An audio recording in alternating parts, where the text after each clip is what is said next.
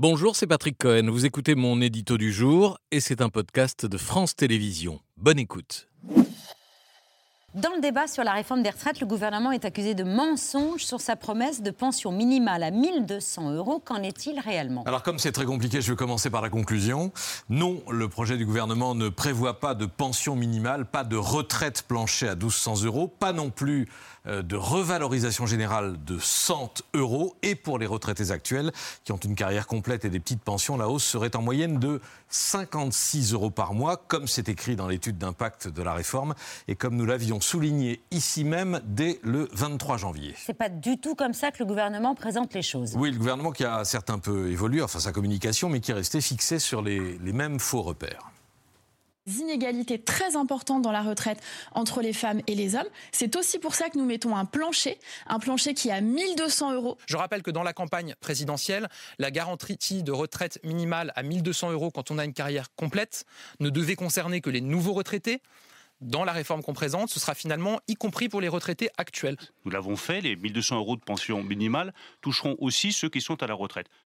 Plancher, retraite minimale de 1200 euros ou 100 euros de plus pour tous, tout ça est effectivement exagéré, approximatif ou mensonger. Mais que dit précisément le projet de loi? Trois choses contenues dans l'article 10 du projet.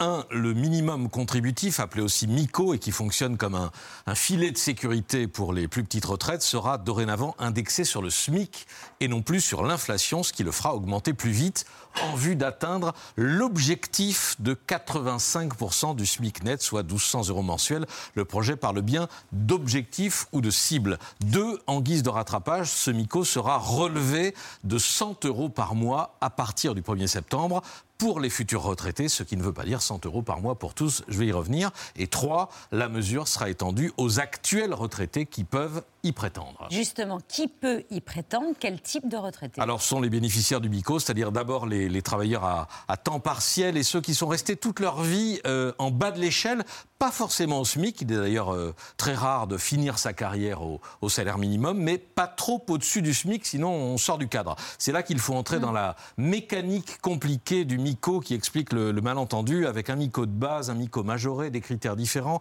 une retraite de base, celle du régime général, et une retraite complémentaire. Je vous épargne les détails. Il y a deux chiffres simples qu'on peut retenir. 748 euros, c'est la pension de base maximale qui permet de bénéficier du MICO. Si la pension est moindre, elle est automatiquement alignée sur ce minimum, lequel doit donc être relevé de 100 euros pour passer à 848. Et puis deuxième chiffre, 1310 euros, c'est le plafond de la pension totale régime général plus retraite complémentaire qui ne peut pas être dépassé avec l'apport du MICO. Il y a un écrètement Donc si on veut résumer le plus précisément possible la mesure contenue dans le projet de loi, on dira que les retraités actuels et futurs qui ont cotisé une carrière complète, dont la pension de base est inférieure à 848 euros et le cumul avec la complémentaire inférieur à 1310 euros pourrait toucher jusqu'à 100 euros de plus, mais seulement, vous l'avez compris, seulement 10 euros si leur pension de base est de 838. Et pour ceux qui ont travaillé moins longtemps, à temps partiel ou de façon hachée, pour une pension du même ordre, la hausse sera calculée au prorata des trimestres cotisés, donc par hypothèse entre 1 et 100 euros. Ça touchera combien de personnes? Alors pour les 100 euros de hausse tout rond, on ne sait pas, euh, pas plus que le nombre de ceux qui verront leur pension portée réellement à 1200 euros. Sans doute très peu de monde, disent pas mal d'économistes, et sûrement pas les mêmes, c'est-à-dire que ceux qui sont déjà proches des 1200 n'auront pas 100 euros de plus, et ceux qui auront 100 euros resteront loin des 1200, mais mm. le gouvernement ne donne pas de chiffres là-dessus. L'étude d'impact nous dit seulement combien de personnes verraient leur pension augmenter. Là, c'est 1 800 000 retraités actuels, dont 60% de femmes, pour une hausse moyenne de 56 euros mensuels on l'a dit tout à l'heure. Pour les nouveaux retraités, un quart en profiterait, 180 000 l'an prochain, pour une hausse moyenne de 33 euros par mois, une hausse par rapport à ce qu'ils auraient touché sans, réforme.